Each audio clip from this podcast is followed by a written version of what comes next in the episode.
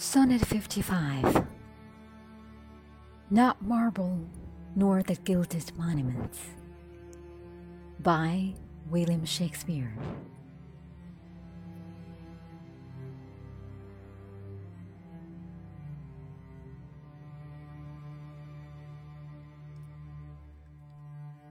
Not marble nor the gilded monuments of princess shall outlive this powerful rhyme.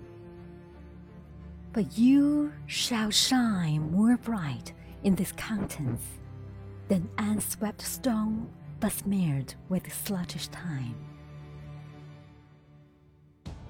When wasteful war shall statues overturn, and brilled root out the work of masonry. Nor Mars his sword, nor war's quick fire shall burn the living record of your memory. Against death and all oblivious amity, shall you pace forth. Your praise shall still find room, even in the eyes of all posterity, that wears this world out to the ending doom. So, to the judgment that yourself arise.